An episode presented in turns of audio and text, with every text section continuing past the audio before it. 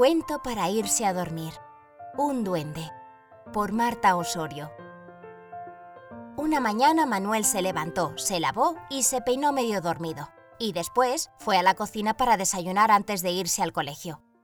En medio de la mesa había un bote de cristal lleno de mermelada de ciruelas rojas. Te he puesto en las tostadas mermelada de la tía Rosa, dijo la mamá de Manuel. La tía Rosa vivía en el campo y hacía ella misma las mermeladas. Vamos, Manuel, date prisa, siguió diciendo la mamá de Manuel. Mientras tú acabas, yo voy a ponerme el abrigo. Manuel se quedó solo en la cocina comiéndose a todo correr las tostadas, cuando vio salir del tarro de mermelada algo que parecía una pompa de jabón.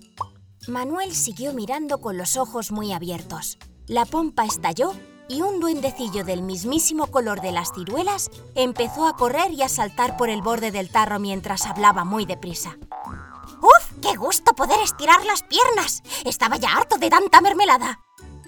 ¿Quién eres? preguntó Manuel asombrado. ¿Quién voy a ser? ¿No te lo figuras? dijo el duende guiñando un ojo. Manuel seguía mirándolo con la boca abierta. Pues está claro, clarísimo. Soy Facundillo, un duende mermeladero. ¿Un duende qué? dijo Manuel. Mermeladero, de los que cuidan las mermeladas. ¿Tú no sabes que los duendes trabajamos en muchas cosas? Manuel dijo que no. Pues en el huerto de tu tía Rosa, siguió explicando Facundillo, hay duendes pereros, manzaneros y cirueleros. ¿Qué dices? Preguntó Manuel, que no entendía nada. Pues está claro, clarísimo.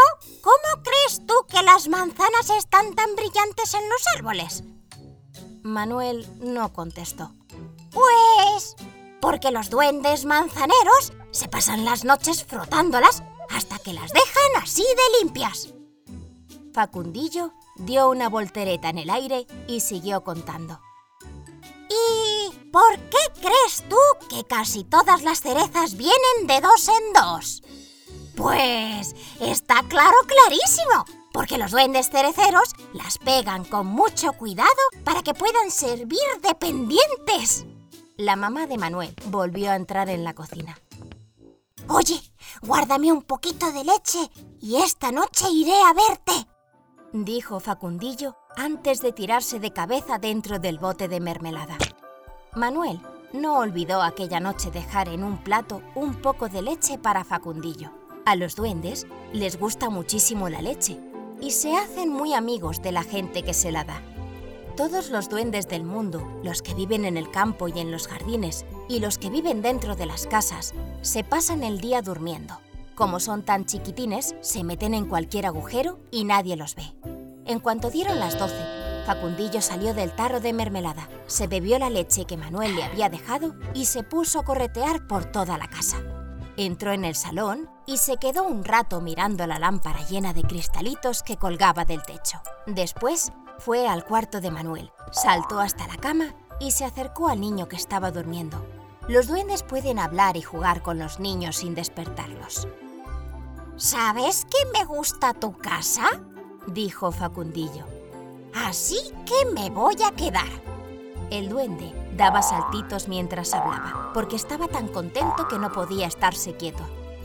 No sabía si hacerme duende cacerolero, o pastelero, o televisero, o cortinero, o radiadero, o zapatero. Y ya lo tengo. Seré duende lamparero. Sí, me quedaré a vivir en la lámpara del salón y me encargaré de limpiar muy bien todos los cristalitos para que siempre estén brillantes y no tengan telarañas. Así que Facundillo cambió de trabajo y también de color y de rojo que era como las ciruelas, se volvió blanco para que nadie lo pudiera ver mientras dormía escondido entre los cristales de la lámpara. Solamente Manuel sabía que estaba allí. No olvides dejar en un plato un poquito de leche si quieres hacer amigos y que venga a verte cualquier duende ventanero, o alfombrero, o relojero, o telefonero, o peridioquero, o librero, o...